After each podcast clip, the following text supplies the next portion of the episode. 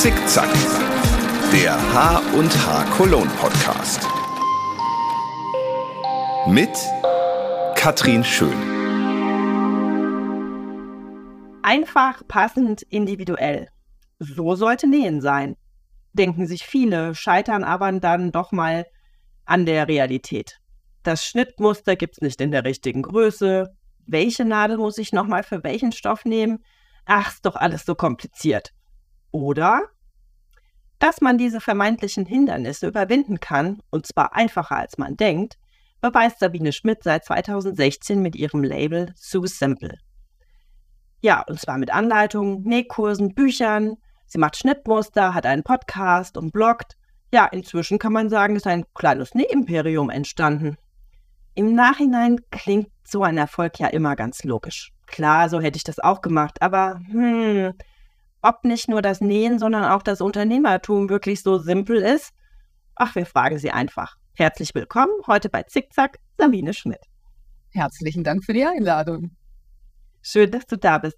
Ja, ich starte eigentlich immer nach einem Lieblingsprodukt aus dem Handarbeitsbereich. Ich habe ja bei dir schon ein bisschen gespingst und äh, habe schon mal gehört, dass besonders das Klackern der Schere so eine Kindheitserinnerung äh, von dir ist, wenn die Mutter die Sachen zusammengeschnitten ist. Ist das immer noch das ähm, Lieblingsutensil, was du in der Hand hast, die Schere, oder gibt es was anderes aus dem Handarbeiten, was du auch besonders schön findest? Also das Lieblingsgeräusch ist nach wie vor Schere, die durch Stoff geht. Das muss ich wirklich sagen. Also da hängen wirklich Erinnerungen dran. Und ähm, ich, ich bin auch ein kleiner Scherenfetischist. Also wer meinen Beitrag zum Thema Netzzimmer einrichten gesehen hat, der hat gesehen, dass ich da so eine große Holzwand habe. An die habe ich lauter Nägel, ge, ja, oder in die habe ich lauter Nägel geschla geschlagen. Und da hängen meine, ich weiß nicht, wie viele Scheren ich habe. Ich bringe von überall auch welche mit und arbeite, also ich arbeite weniger gerne, als dass ich sie einfach als Objekt gerne mag, glaube ich. Ähm, aber mein Lieblingsarbeitsgerät ähm, ist tatsächlich der Rollschneider. Der Rollschneider, okay. Und wa warum? Weil es schön einfach ist. Also passt das auch zu dem deinem So Simple Label besonders gut oder warum? Ja, ich glaube, ich kann einfach damit so unheimlich gut arbeiten. Wenn ich Videos aufnehme, dann schreiben mir die Leute bei Instagram, also ich mache dann Reels damit zum Beispiel und zeige, wie ich meine Schnittmuster zuschneide. Dann sagen die Leute, boah, schneidest du schnell zu, das könnte ich nicht, das würde ich mich nicht trauen. Und ähm, ich bin mittlerweile da, ich habe manchmal das Gefühl, der ist mit meiner Hand verwachsen, dieser, dieser Rollschneider. Da ist eigentlich nur noch so ein bisschen Plastik dazwischen. Also es ist einfach, ja, Je einfacher, desto besser, genau. Und ich finde, wenn es gut von der Hand geht, dann ist das immer eine gute Sache. Das Schnittmuster. Ja, du kommst äh, aus einer DIY-begeisterten äh, Familie. Äh, selber machen war bei euch schon immer ein Thema. Dann hast du aber beruflich erst einen anderen Weg eingeschlagen, äh, bist Krankenschwester, hast in der Palliativmedizin gearbeitet. Und äh, dann habe ich gehört, so 2013, 2014 hast du dann wieder mehr genäht. Also es kam dann irgendwie wieder. Weißt du noch, gab es da irgendwie einen Auslöser, warum du plötzlich wieder mehr äh, dich an die Nähmaschine gesetzt hast?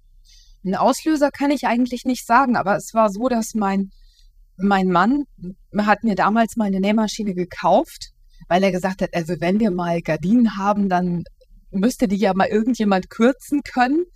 Und ich habe die Nähmaschine immer so schräg angeguckt. Also das war so ein, so ein Billigteil vom Discounter. Äh, klar, man weiß ja nicht, dass einen das Thema irgendwann so anfixt, dass man da gar nicht mehr verlassen will. Und äh, dann, ähm, ja, habe ich die eigentlich sträflich vernachlässigt, muss ich sagen, bis ich irgendwann gemerkt habe, ich habe angefangen bei Pinterest Ideen zu sammeln. Ich habe angefangen Stoffe zu kaufen, ohne überhaupt eine Idee zu haben, hm, was ich damit machen will.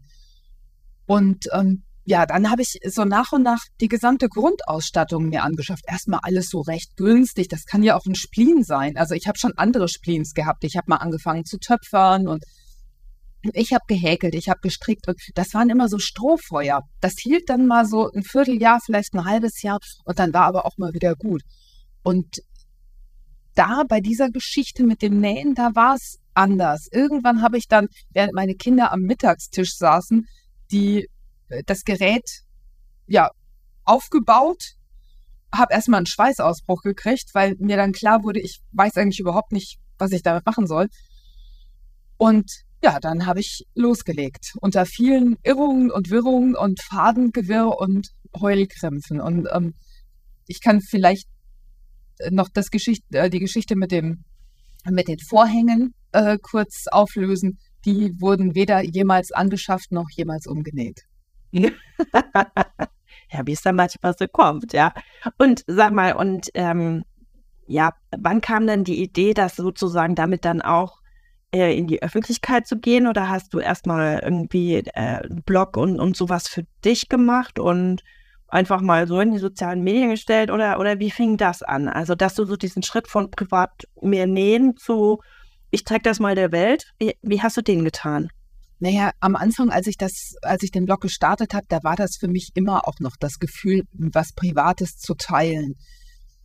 Mich haben Blogs, also ich komme aus dem Bereich auch Journalie. Ich habe äh, lange für Stimmt, das hast du ja auch, habe ich ganz vergessen zu sagen. Du warst ja auch beim Radio und äh, genau, auch damit mit Sprache und äh, ähm, Sprechen und, und Schreiben ist ja auch dein, äh, dein Metier quasi. Ne? Ja, genau. Und beim Radio lernst du schreiben. Also du lernst komplexe Zusammenhänge ganz einfach ja, auszudrücken also in der Nachrichtenredaktion war das immer so, dass ein Kollege gesagt hat, ja, was steckt denn dahinter? Was, was willst du jetzt eigentlich erzählen? Was steckt in dieser Geschichte? Und er hat so lange gefragt, bis, ja, bis man die richtige Antwort gegeben hat, bis man wirklich zum Kern der Sache vorgedrungen ist.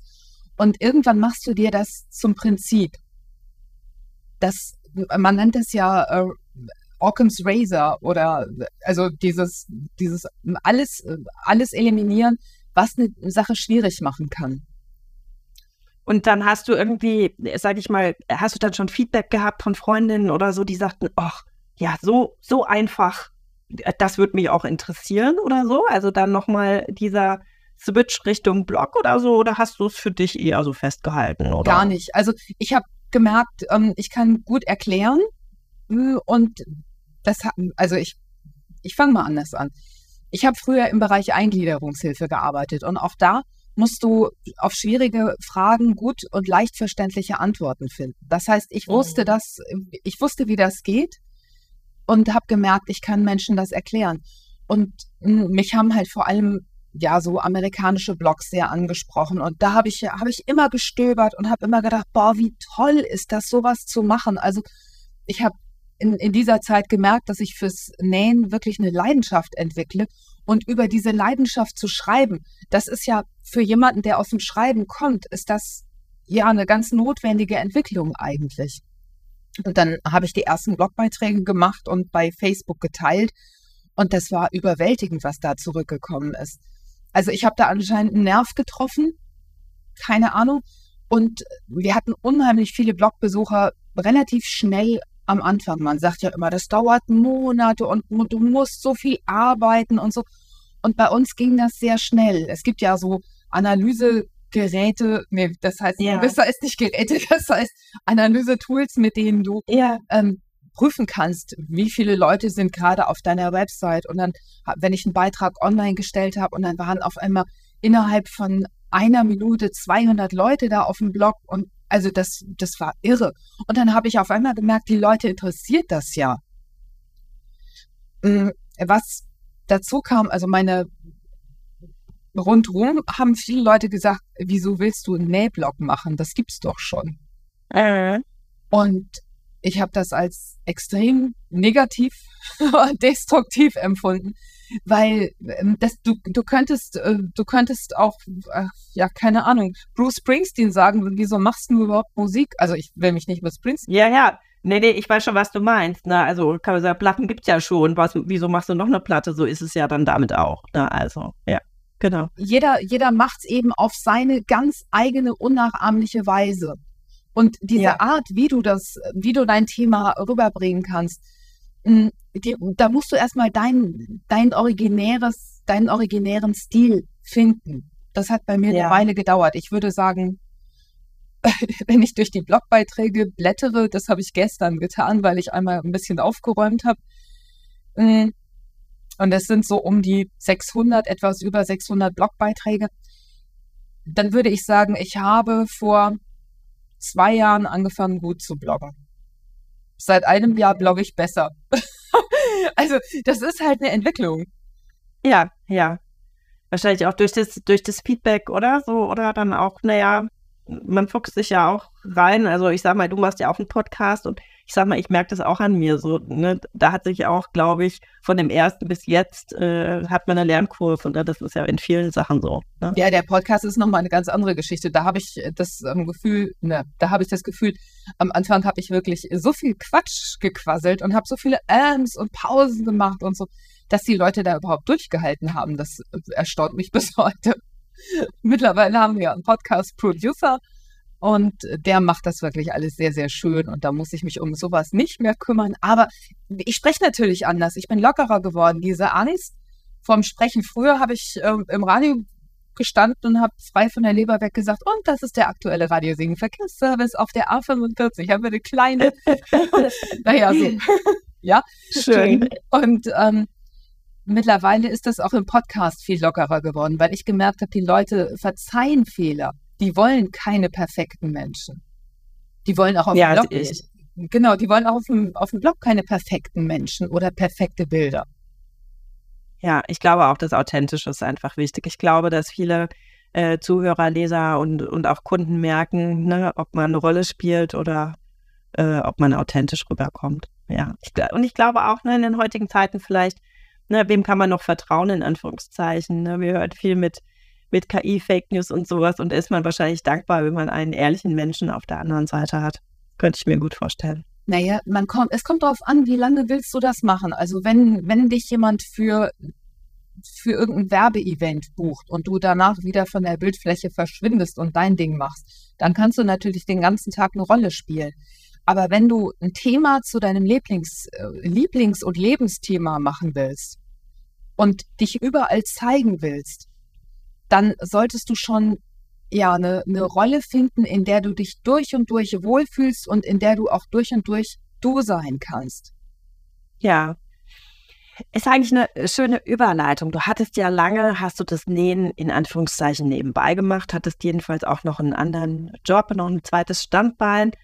Und wann war der Moment, wo du gesagt hast, so, und jetzt setze ich alles auf eine Karte und mache das, was so äh, ja als, als Hobby begonnen hat, wirklich zu meinem Beruf.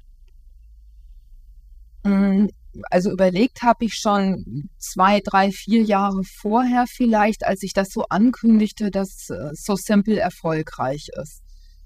Aber weißt du, ich habe meinen Job wirklich total geliebt.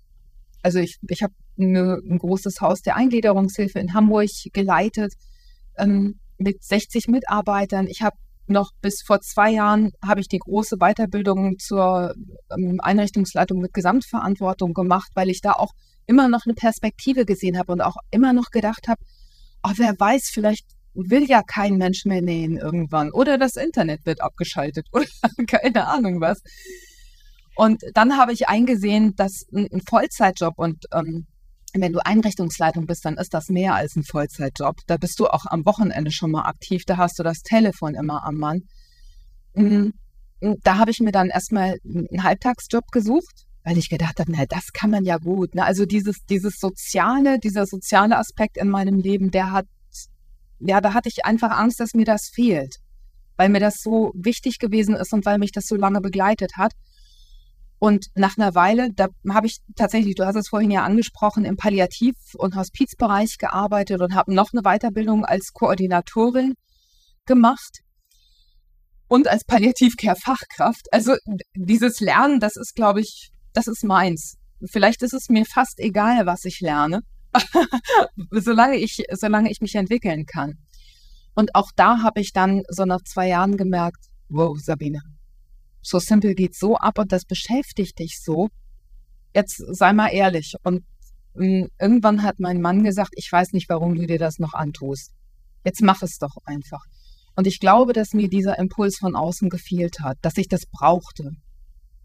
Ja, und hattest du da schon ein äh, Team? Du bist ja nicht alleine, du hast ja ähm, äh, ein Team um dich rum, äh, die verschiedene Sachen machen. Oder war dann das erst die, komplett die Selbstständigkeit und dann auch Leute einstellen und das Ding größer machen? Nee, damals habe ich schon hm, ein beginnendes Team gehabt. Also ich habe natürlich immer ein bisschen Hilfe von Techniken, von einem Techniker, der immer guckt, dass die Website läuft, dass alle Updates gemacht werden, weil das ist das, also du kannst dir eine Website, ich weiß nicht, ob du es kennst, vorstellen wie so wie ein weiteres sehr großes Organ, das dem Körper zugeordnet wird. Und wenn dieses Organ nicht funktioniert, dann hast du echt ein Riesenproblem. Also wenn ich ein Newsletter rausschicke und der Shop bricht zusammen, das ist während der Corona-Zeit immer wieder passiert, dass unsere Website zusammengebrochen ist, da bist du am Ende. Da liegst du irgendwo ja, in der Ecke ja. und willst nur noch schreien. Und damit das nicht passiert, damit alles schön rund läuft, damit die Leute eben auch ein gutes Erlebnis haben, wenn sie auf dem Blog sind und dass damit alles klappt, wenn sie irgendwo draufklicken, dafür habe ich meinen Kollegen Sören, der kümmert sich um alles und das hält mir natürlich den Rücken frei. Und ein paar Kooperationen haben sich schon von Anfang an oder schon sehr früh angekündigt. Also es gab einfach Leute, die von Anfang an gesagt haben, du, äh, du bist ja jetzt noch nicht allzu bekannt, aber wir finden das ganz toll, was du da machst und mh, hm, wir wollen dich gerne unterstützen. Und das hat natürlich geholfen. Also gerade wenn das so Größen sind, dann ja, dann denkst du ja, was sehen die in mir? Und na gut, dann mache ich das jetzt mal. Ne? Genau. Und das Team, das ist eigentlich in den letzten zweieinhalb Jahren hat sich das so formiert. Eine links, eine rechts. Ja, beschreib uns doch mal deinen Arbeitsalltag. Ich habe gesagt, also du hast einen Blog, du machst einen Podcast, du machst Schnittmuster. Äh, du bist inzwischen eine sehr erfolgreiche Buchautorin äh, auf Bestsellerlisten zu Hause. Das ähm, klingt jetzt auch nicht äh, nach einem 9-to-5-Job. Und wie muss man sich das vorstellen, wie also äh, ganz oft mit meinen Gästen, mit denen ich hier rede, so, die sagen immer, ja, einen typischen Tag äh, es nicht. Jeder Tag ist so ein bisschen anders. Aber vielleicht gibst du uns doch mal äh, einen kleinen Einblick in, dein, in dein, deine, deine tägliche Arbeit, deine Routine oder sowas. Das wäre sehr schön. Also ich, ich muss dich, glaube ich, enttäuschen. Mir geht es genauso wie den meisten anderen deiner Gäste. Es gibt keinen typischen Tag. Es kommt immer ein bisschen drauf an, was wir gerade zu tun haben. Ich kann dir aber mal erzählen, wie mein Tag heute ist oder wie mein. Ja, perfekt. Sehr schön. Ja. ähm, wir, wir müssen uns vorstellen, am Mittwoch haben wir Shooting. Shooting bedeutet, dass ich meine Klamotten, ich model ja, hm, dass ich meine Klamotten nähen muss oder ich bitte jemanden darum. Manchmal bekomme ich auch eine Unterstützung ähm, beim Nähen. Und ich muss die meines 38er Models. Wenn dann das Model dabei ist, in diesem Fall ist sie dabei, die muss ich auch vorbereiten. Das heißt, ich habe das ganze Wochenende durchgenäht. Ich habe gestern, sage und schreibe, hm, fünf Sweater genäht und einen Rock. Zwei von den Sweatern vor dem Frühstück. Und lass mich raten, du hast nicht mittags um zwei gefrühstückt, sondern. Nee, um zehn. Also das, das ist manchmal schon richtig verrückt, aber dafür ist es dann so, dass ich an anderen Tagen wieder, dass ich zu meinem Mann sagen kann, komm, jetzt äh, rennen wir mal zwei Stunden durch den Wald und danach gehen wir schön essen oder so. Also ich habe niemanden, vor dem ich mich rechtfertigen muss, außer vor mir selbst. Heute Morgen war es dann so, dass ich zuerst mal alle Mails beantwortet habe. Also das ist eine Routine, die ich mir angeeignet habe. Ich beantworte am Wochenende keine Mails. Ich schaue nicht in meinen Mail-Folder, weil ich gemerkt habe, dass mich das total stresst. Die Leute denken ja, wenn du eine Website hast, dann bist du 24 Stunden lang online. Die sehen irgendwo ein Bildchen von Sabine und dann denken die, ach, dann wird Sabine ja wohl auch irgendwo im Netz unterwegs sein. Dann kann ich dir jetzt schreiben. Und dann schreiben die am Freitagabend um 10, du, ähm, das und das, äh, die Frage, die hätte ich aber mal, kannst du mir da mal helfen? Und dann schreiben sie am Samstag wieder, weil ich immer noch nicht geantwortet habe. Und am Sonntag sind die richtig sauer und dann schreiben sie eine ganz fiese Mail. Und diese ganz, ganz fiesen Mails, die dann am Montag kommen, die beantworte ich dann erstmal. Nein, das ist ein Scherz. Es sind natürlich auch ganz viele nette dabei. Genau, also ja. ich mache erstmal Büro. Äh, leite Rechnungen weiter, kümmere mich um, um den ganzen Kram, damit alles läuft ähm, schicke Schnittmuster weiter an meine Redakteurin, hm, gucke mir Beiträge an. Also es ist ja weiterhin so, wir sind jetzt ein Team von acht Leuten. Es ist ja weiterhin so, dass alles durch meine Hände geht. Das heißt, ich mache Video, Voice-Overs, ich stelle E-Books zusammen. Ich ähm, ja, bespreche, mache Schnittbesprechungen mit meinen Direktrisen. Und ja, dann bin ich erstmal so nach drei, vier Stunden bin dann erstmal fertig. dann, dann gibt es ein Päuschen, hoffentlich. Ein langes Päuschen. Also das habe ich mir auch angewöhnt. Mittags drei Stunden gar nichts machen. Ein bisschen Sport, vielleicht ein bisschen schlafen, was Gutes essen. Das finde ich auch extrem wichtig. Also mir auf mm, oder auf meine Bedürfnisse hören. Eben nicht nur ackern, sondern auch ganz klar meine Bedürfnisse achten. Und der Nachmittag ist aber dann wieder sehr arbeitsintensiv. Dann nehme ich Podcasts auf und kümmere mich um Videos, mache Schnitte und nähe dann auch wieder und, und schreibe viel. Also der Alltag sind wirklich, äh, der besteht aus 80 Prozent Schreiben. Viel telefonieren, ja. viel zoomen, viele Absprachen. Genau. Ja. Ähm, jetzt habe ich auch in der Vorbereitung, ähm, hast du in einem, auch in deinem Podcast gesagt, du findest es eigentlich ganz schön, dass auch ähm, deine, deine Kinder so ein, auch ein gesundes Verhältnis zur Arbeit haben. Also auch wissen, das eine ist Arbeit, aber man muss sich ja auch seinen Ausgleich suchen. Jetzt hast du ja quasi deinen Ausgleich, dein Hobby zum Beruf gemacht. Also das heißt, äh, ist dann immer noch, äh, also wie du jetzt sagst, zum Beispiel, du ne, guckst nicht in E-Mails und sowas. Das heißt, äh, was ist denn jetzt dein Ausgleich zum Beruf nehmen? Hm, mein Ausgleich ist, ja, das ist, ist eine gute Frage. Also so sehr haben sich eigentlich meine Themen nicht verschoben. Manchmal nähe ich, ich nenne das für mich offline. Ich habe jetzt zum mhm. Beispiel, heute hat mein Sohn Geburtstag, ähm, ich habe ihm Servietten genäht. Und dann habe ich ganz kurz überlegt, nehme ich das jetzt auf? Also mache ich da jetzt was mit? Und dann habe ich gedacht, nee, das ist ja jetzt nur, nur als Geschenk gedacht. Daraus mache ich jetzt gar nichts, sondern genieße das einfach. Hm, also das mache ich schon auch weiterhin. Aber du hast schon recht. Also in vielerlei Hinsicht ist das abhanden gekommen. Was ich aber mache, das ist äh, tatsächlich, ich mache sehr viel Sport, ich lese viel. Ähm, und ich achte darauf, dass ich eine, ja, dass ich Zeit mit meinen Freunden verbringe. Das habe ich eine Zeit lang gar nicht mehr so wichtig oder ich habe gemerkt, dass mir das gefehlt hat, aber äh, ist so simpel, weißt du, ich habe so, ich habe so geackert, dass das alles gut läuft, dass ich manchmal das Gefühl hatte, ich habe mir gar nicht so die Zeit genommen und jetzt nehme ich mir bewusst Zeit für meine Freundinnen, die natürlich auch zum großen Teil alle sehr ausgelastet sind aber das sind dann immer wieder so Inseln im Alltag. Und ich nehme mir sehr viel Zeit für meinen Mann tatsächlich. Also der unterstützt mhm. mich sehr. Und mh, mm, naja, ich genieße halt, ich bespreche alles mit ihm, was mit So Simple angeht. Mh, mm, aber ich genieße eben auch die Zeit mit ihm sehr. Also wir haben einfach das Ritual, einmal am Tag machen wir einen langen Spaziergang zusammen das ist ein Ausgleich. Also dieses nur am Schreibtisch hocken, immer nur auf, auf Buchstaben gucken, immer nur Bilder hin und her schieben und so, da brauchst du irgendwas Bodenständiges. Und hm, ich wohne ja nun sehr bodenständig hier. Also wenn ich aus dem Haus gehe, brauche ich die Gummistiefel. Das ist ein guter Ausgleich zu diesem mhm. Leben im, im Netz, zu diesem Online-Leben. Ja, äh, dadurch, dass, das, dass sich jetzt sein ganzes Leben quasi jetzt doch ums Nähen dreht, Hast du Angst, dass du irgend, dass es dir irgendwann mal aus den Ohren rauskommt, dass du mal keine Lust mehr drauf hast? Oder lässt du das einfach offen, sagst, mal gucken, was kommt? Nee, im Gegenteil. Je mehr ich mich in dieses Thema eingroove, ich habe immer das Gefühl, ich bin noch so ganz am Anfang. Das hat gerade erst angefangen, richtig Spaß zu machen. Das hat natürlich auch was mit diesem Team zu tun. Also in meinem Team sind eben Leute, die mit ganz unterschiedlichen eigenen Themen kommen die ja zusammengenommen einfach eine so bunte Mischung ergeben, dass Sociable eben nicht nur Sabines Gedanken und Sabines Schnittmuster sind, sondern das ist ein Nähmagazin und zwar ein richtig fettes.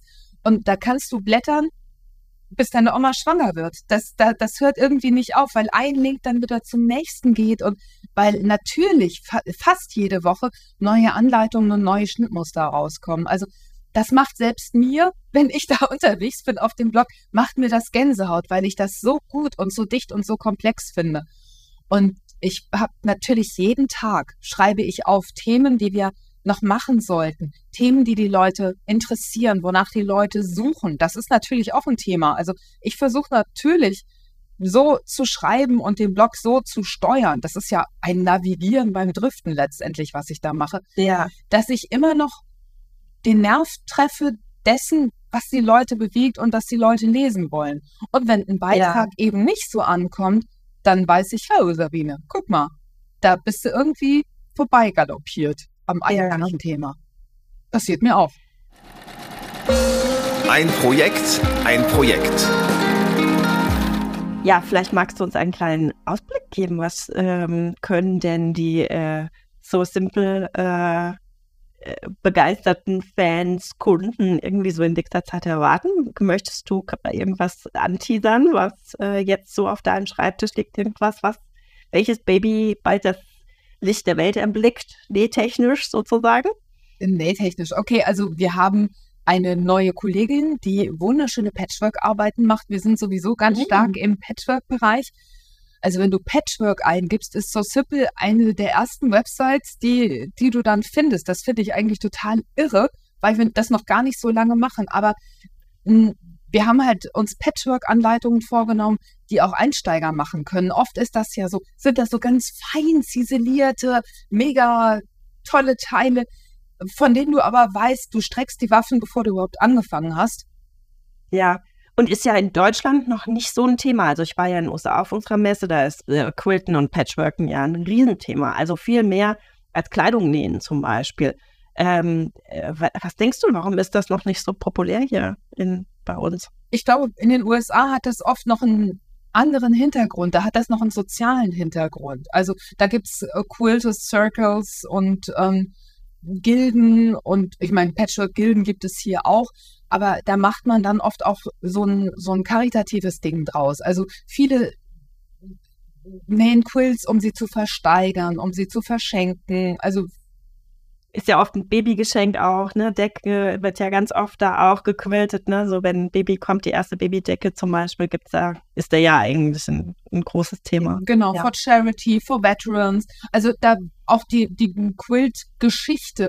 Ähm, in den USA ist es so, dass diese Quilts zum Beispiel, die ähm, während des äh, großen Trecks, also während der, ähm, während die Menschen diesen unfassbar schweren Weg Richtung Kalifornien genommen haben, oder ja, meistens ja Richtung Kalifornien, ähm, dass diese Quilts aufgehoben wurden und Familienheiligtümer wurden und nachgenäht wurden. Und da gibt es Bücher, es gibt wunderschöne Bücher darüber. Ich habe mhm. gerade äh, dieses Jahr aus den USA mir wieder eins mitgenommen.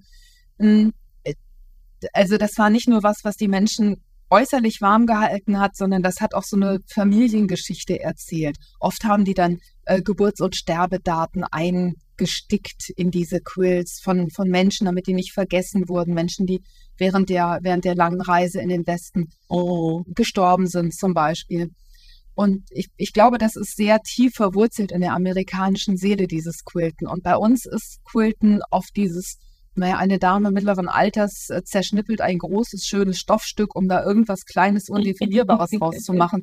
Und ich glaube, diese Wertschätzung dieser Kunst gegenüber und ja, ja, eine eigene, dem Ganzen eine eigene Geschichte und einen eigenen Charakter zu geben, das, mh, hm, das braucht so ein bisschen Feeling. Und ganz ehrlich, meine Kollegin Kati, die hat gerade den ersten Blogbeitrag zum Thema ähm, das ist so ein schweres Wort. Reversible Quilting gemacht. Also sie hat gleichzeitig beide Seiten eines Quilts äh, genäht und sie macht das auf eine ganz besondere Art und Weise. Und ich glaube, Kati hat das Feeling dafür. Und das, ich bin so dankbar, dass sie dabei ist. Und natürlich auch dieses Zusammenstellen von Farben, sich was trauen, das modern zu machen. Hm, aber eben auch nicht, ja, so, dass es, dass es dem eigenen Charakter entspricht das äh, finde ich ist eine große Chance und eine wunderbare Möglichkeit eigentlich. Ja, mega spannend. Also äh, bin ich auch sehr äh, gespannt, wie das weitergeht. Äh, ob du da auch äh, quasi neue Trends setzt und das Bild ein bisschen nach vorne bringst. Das fände ich ja äh, echt cool. Ja. Gibt es denn auch ein Lifetime-Projekt, irgend sowas, wo du denkst, ach, das würde ich gerne noch machen, wenn ich Zeit, Geld oder beides hätte? Oder was steht, gibt es noch irgendwas, was auf der To-Do-Liste steht? Nee, ich glaube, So Simple steht bei mir ganz oben auf der To-Do-Liste. Ich lass mich treiben. Also ich gucke einfach, wohin mich das führt. Es ist ja immer so, bei So Simple sind ganz viele Schnittmuster in Arbeit. Das ist einfach so. Also dieser Hunger nach neuen Schnitten, der ist nach wie vor riesengroß. Und ähm, dann, ja, wenn du es Lifetime-Projekt nennen willst, ich nenne es Spleen. ähm, ich schreibe gerade zwei Romane zum Thema Nähen.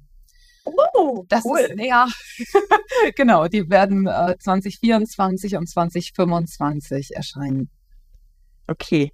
Roman, Krimi, irgendwas dazwischen oder? Nee, weder, hm? ja, es ist ein Roman. Kein, kein, es kommt keiner zu Tode, das kann ich schon mal sagen. Ah, spannend, da werde ich ja auch mal die Augen offen halten, weil das ist ja sozusagen mein kreativer Output. Äh, ich schreibe ja auch und äh, genau, da äh, gucke ich immer besonders äh, gerne drauf. Wir hatten ja hier auch schon mal eine Krimi-Autorin im Podcast, die ähm, ja äh, Handarbeitskrimis schreibt. Das fand ich auch äh, sehr spannend. Also da werde ich selber auch sehr gut gucken, was da noch von dir kommt. Oh ja, das würde mich natürlich sehr freuen. Also ich habe, ähm, ich weiß nicht, ob du Susanne Oswald kennst. Nee, kenne ich noch nicht. Das ist, also die solltest du, die solltest du bestimmt auch mal, also oder die könntest du natürlich auch mal die anschauen. Ähm, das ist eine Kollegin aus dem Frech Verlag, die hat bei Collins veröffentlicht, die macht Strickromane. Ja, cool. Ja, also wie gesagt, die Tatjana Kruse macht Strick- und Stick-Krimi. Krass, ja. Also die kenne ich nicht, aber ich kenne halt Susanne Oswald und wir haben auf der H und H tatsächlich letztes Jahr ähm, haben wir uns getroffen und haben so rumgeungt und wir haben uns sofort gut verstanden. Dann haben wir so ein bisschen so ein bisschen Quatsch gemacht. Dann habe ich gesagt, stell dir mal vor, dass, was du da mit dem Stricken machst, das würde ich jetzt mit dem Nähen machen. Und dann haben wir uns Helden vorgestellt, wie die Nähmaschinen stemmen und alles Mögliche. Und auf dem Weg nach Hause, da habe ich gemerkt, dass mich dieses Thema überhaupt nicht losgelassen hat. Und dann habe ich Susanne äh, angefunkt und habe gesagt, hör mal, was wäre denn wenn? Genau, und so, so kam es dann. Super. Sehr schön. Die H&H Cologne und ich. Ja, jetzt hast du schon ein Beispiel gesagt, ne, was sich auch so da besser ergeben kann. Was ist denn die H&H Cologne für dich? Äh, ich war jetzt erst einmal da tatsächlich. Hm, das lag einfach daran, wenn, wenn du kein konkretes Ziel hast, dann bist du als Selbstständige wahrscheinlich, überlegst du dir das gut. Machst du das jetzt oder bleibst du zu Hause und machst endlich mal zwei, drei Projekte fertig? Hm, für mich war das ein kreativer Ort, wo so viele Menschen zusammenkommen, also wo man Menschen auch mal ganz ungezwungen hm, ja abgreifen kann, wo man, wo man mal mit jemandem ins Gespräch kommen kann, der sonst irgendwie so ganz weit weg ist. Hm, aber eben auch dieses Abspüren von Themen, das hat mir sehr gefallen. Also was, was ist so materialtechnisch los? Wie sind die Leute überhaupt so drauf? Wie ist das Nähen verortet? Also wie wichtig ist das Nähen noch? Da gab es ganz viele Sachen, die mich sehr interessiert haben und sehr viele Begegnungen, die mich auch sehr berührt haben, muss ich sagen. Toll. Ja, wir haben ja nächstes Jahr als Leitthema ähm, Creative Empowerment. Das heißt, wir möchten ähm, sowohl den Handel oder auch Unternehmer oder so äh, noch mehr, sage ich mal, ja, empowern, äh, ihnen Skills an die Hand geben, äh, dass sie ihr Business noch erfolgreicher äh, betreiben können. Äh, jetzt hast du ja selber eine erfolgreiche Unternehmerinnenkarriere gestartet. Ähm, denkst du, gerade wenn man im Kreativbereich unterwegs ist, gibt es da was, was man besonders gut nutzen kann, um sein Geschäft erfolgreich äh, zu machen. Was meinst du jetzt genau mit Tools? Da musst du, musst du mir auf die Sprünge helfen. Hm, naja, also ich sag mal, gehen kreative Menschen irgendwie anders an ihr Business dran? Denken die vielleicht um die Ecke oder irgendwas, was du aus dem Handarbeiten äh, mitgenommen hast? Also vielleicht, ähm, ich, man sagt ja auch irgendwie, ähm, kein Nähen ohne Auftrennen. Also sprich, dieses was ausprobieren, doch nicht so wieder neu probieren, aus Fehlern lernen ist das zum Beispiel was, was dann auch hilft im Unternehmertum, wenn man weiß, die Sachen gehen auch nicht manchmal immer nicht so gerade, sondern manchmal muss man äh, es nochmal neu anfangen oder es anders angehen oder sowas. Ähm, ne, weil, wie gesagt, sind ähm, Leute, die in diesem, in der Kreativbranche unterwegs sind, haben die vielleicht noch ein paar, ja, besondere Eigenschaften, die einem helfen können. Was ich oft erlebe, ist, dass Menschen in dem Bereich eine hohe Frustrationstoleranz haben. Also ähm, ja, zum Beispiel, das ist ja auch wichtig, oder? Wenn man sich selbstständig macht. Also. Ja, also nicht davon auszugehen, dass alles glatt läuft, das ist schon mal ein guter Anfang. Weißt du, dann, dann bleibst du, dann bist du zwar fest, aber bleibst irgendwie elastisch und kannst mitschwingen mit der Situation. Hm, und einzusehen, dass das, was schief geht, eigentlich, also der Fehler ist immer dein Lehrmeister. Wenn du dann sagst, oh, nee, äh, zu schwierig, mache ich jetzt nicht, höre ich jetzt auf, mache ich jetzt lieber was anderes, ähm, dann bist du in dem Geschäft wahrscheinlich nicht lange. Aber wenn du sagst, boah, jetzt, da gucke ich jetzt mal genau hin. Also, wo lag denn jetzt genau mein Fehler und wie kann ich es besser machen? Dann hast du nicht nur für dieses Projekt viel gelernt, sondern hast dir auch ein Standing erarbeitet für alle weiteren Projekte, die danach kommen. Und du hast so ein Selbstgefühl. Also, das schult, das schult natürlich das Selbstgefühl, wenn du merkst, ich habe mir da eine Stärke angeeignet und eine, ja, eben diese, diese Frustrationstoleranz. Also ich halte das aus, wenn mal irgendwas schief geht. Und das wirkt sich natürlich auch auf alle anderen Sachen aus. Also wenn du das mit einem Schnittmuster gemacht hast, dann ist das beim nächsten Blog, äh, im nächsten Blogbeitrag, wo du denkst, ne, hier ist ja alles durcheinander. Wie strukturiere ich das denn jetzt? Dann hast du da auch wieder diese, dieses Standing. Ja, genau so war es, denke ich, ne? Wenn man ähm, ja diese schönen Eigenschaften übertragen kann für jemanden, der jetzt was was starten will, ein, äh, ein Business oder ein, fürs eigene Handarbeitsgeschäft oder sowas, ne? So sich dieser Stärken auch bewusst zu werden, glaube ich. Ich glaube, viele haben das in sich und ja, ähm, müssen das vielleicht als Stärke auch noch mehr erkennen und für sich nutzen. Ne? Das ist so ein bisschen unsere Idee dahinter. Ja, also was ich auch wichtig finde, ist ein Humor. Das erlebe ich halt in meinem Team. Das sind ja auch alles kreative Menschen, die auch für sich selbst was Kreatives machen. Ich glaube, über sich und über seine Fehler lachen zu können und das nicht so ernst zu nehmen, was, was da alles so kommen kann, das ist auch ein Teil der Geschichte, würde ich sagen. Ja, absolut. Der Elefant muss durchs Nadelöhr.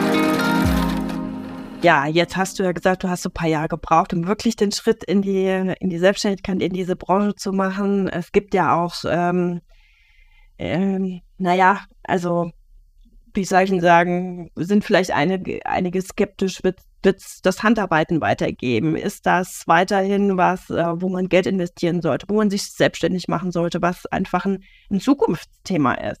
Wie ist da so dein Gefühl dazu? Mit welchen Perspektiven gehst du in die Zukunft unserer Branche?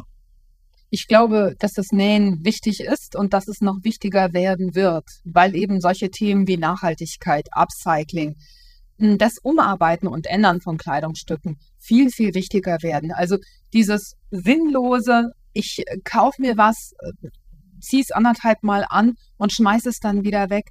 Ich glaube, dass wir uns das überhaupt nicht mehr leisten können also nicht nur bald mal nicht mehr so leisten können, sondern dass wir uns das jetzt schon nicht mehr leisten können. Und mh, hm, naja, letztendlich ist es so, wenn du dir, das ist wie bei einem IKEA-Stuhl. Wenn du dir einen IKEA-Stuhl für 50 Tacken kaufst und baust den selber zusammen, dann hast du das Gefühl, du hast praktisch 150 dafür ausgegeben, weil du eben diese Energie des, des Selbstzusammenschraubens ja nochmal reingesteckt hast. Und beim Nähen ist es auch so. Du suchst dir einen Schnitt aus, der dir richtig gut gefällt. Du suchst dir einen Stoff aus. Vielleicht auch einen, der nachhaltig produziert wurde. Und dann legst du los.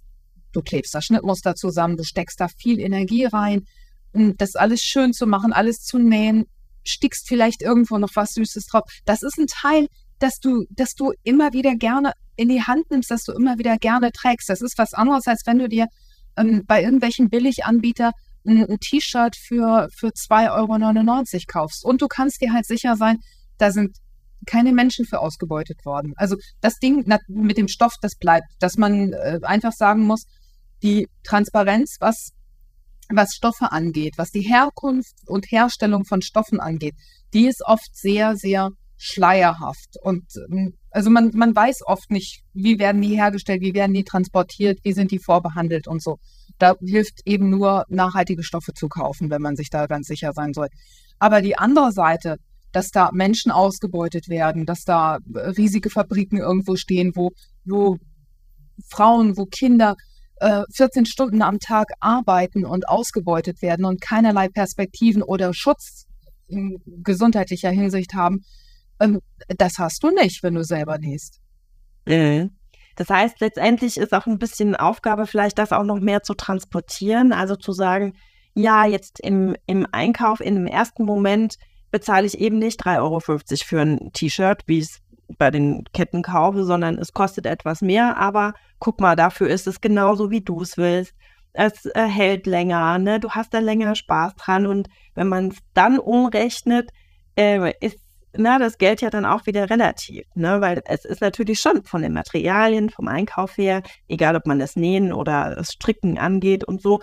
Früher hat man das ja gemacht, um Geld zu sparen. Das ist ja auf den ersten Blick erstmal im Moment nicht mehr so. Aber wenn man es langfristig betrachtet ne? und wie gesagt, vielleicht wäre das eine Aufgabe auch mehr an die an den Handel und so, dass noch diese Idee mehr mitzutransportieren, dass es dann auf die lange Sicht doch ein auch ein günstigeres Hobby ist. Würde ich mir sehr, sehr wünschen. Aber natürlich kann man sich teure Stoffe kaufen und so. Aber du kannst natürlich, du kannst das Ganze total günstig ähm, gestalten, indem du zum Beispiel alte Bettwäsche aufarbeitest. Die ist manchmal, das ist manchmal Baumwolle, die ist so weich und so, so geschmeidig, dass man da wunderschöne Oberteile draus nähen kann. Du kannst Stoffe färben. Du kannst sie auch mit Naturfarben färben und kannst dir daraus was nähen.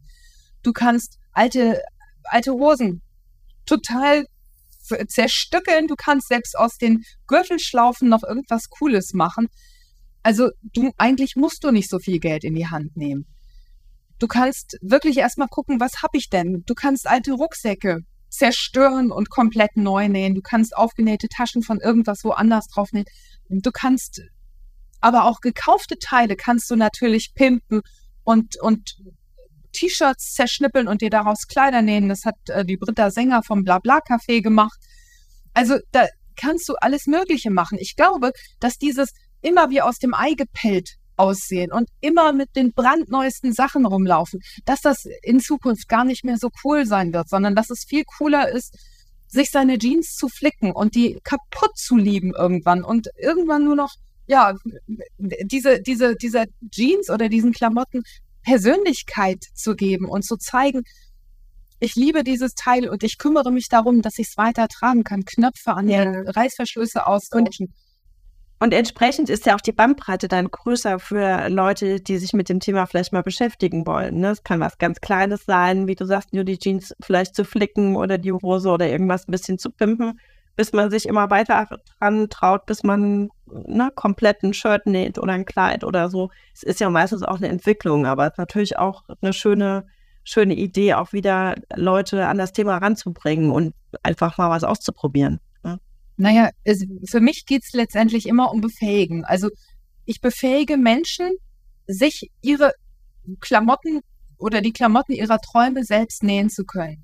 Aber gleichzeitig machen wir ja auch diese Upcycling- und Reparaturbeiträge. Also bei uns kann man sich dann angucken, wie man einen Hosenreißverschluss ersetzt zum Beispiel. Das ist für viele, dann geht so ein Billigreißverschluss kaputt, klar.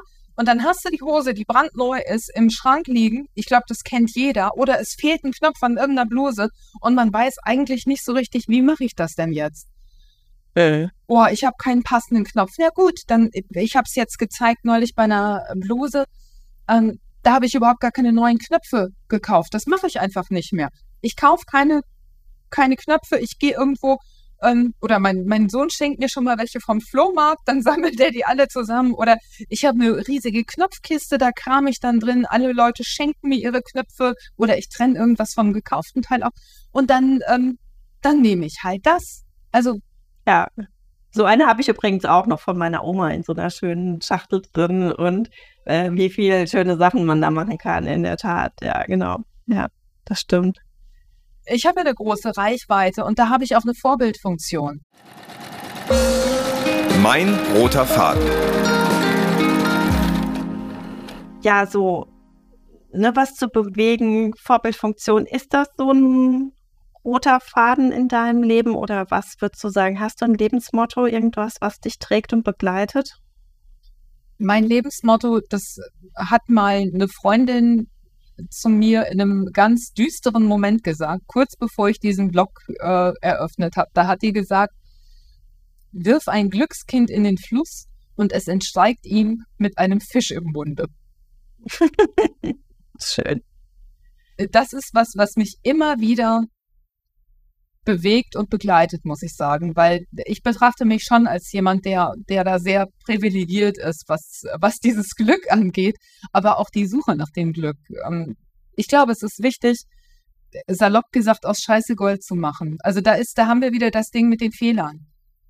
Mhm. Ja, du mach, mach das Allerbeste, was du kannst aus deinen Fehlern oder aus, aus den Fehlern anderer. Es ist ja nicht immer so, dass man selber nur einen, einen, Fehler macht, sondern man, wir, wir sind, wir feiern alle jeden Tag unsere Unzulänglichkeit und mh, hm, da das Beste dann draus zu machen und da gut rauszukommen und, und was Kreatives zu erschaffen. Ich glaube, um dieses Erschaffen geht es eben auch. Und das ist ein Riesenthema für mich, ja. Und das lässt mich auch nicht los. Und das ist ein Thema oder ein Motto, das, das mich immer sehr ähm, ja, wie soll ich sagen? Cut. ähm, also das, das ist tatsächlich ein Lebensmotto, hm, das, das könnte ich mir irgendwo hin tätowieren lassen, wenn der Satz nicht so lang wäre. Ja. Sehr schön. Ach, liebe Sabine, es war so schön, mit dir zu plaudern. Vielen Dank, dass du dir die Zeit genommen hast für Zickzack äh, heute. Ich hoffe ja sehr, dass wir uns auf der HMH äh, dann sehen und noch ein bisschen weiter plaudern können. Für heute ganz herzlichen Dank. Ähm, ja, und dann äh, verfolge ich das intensiv weiter, wie es mit äh, dir und deinem Label weitergeht und wünsche dir da alles Gute dafür. Vielen Dank für die Einladung. Hat mich sehr gefreut, dabei zu sein.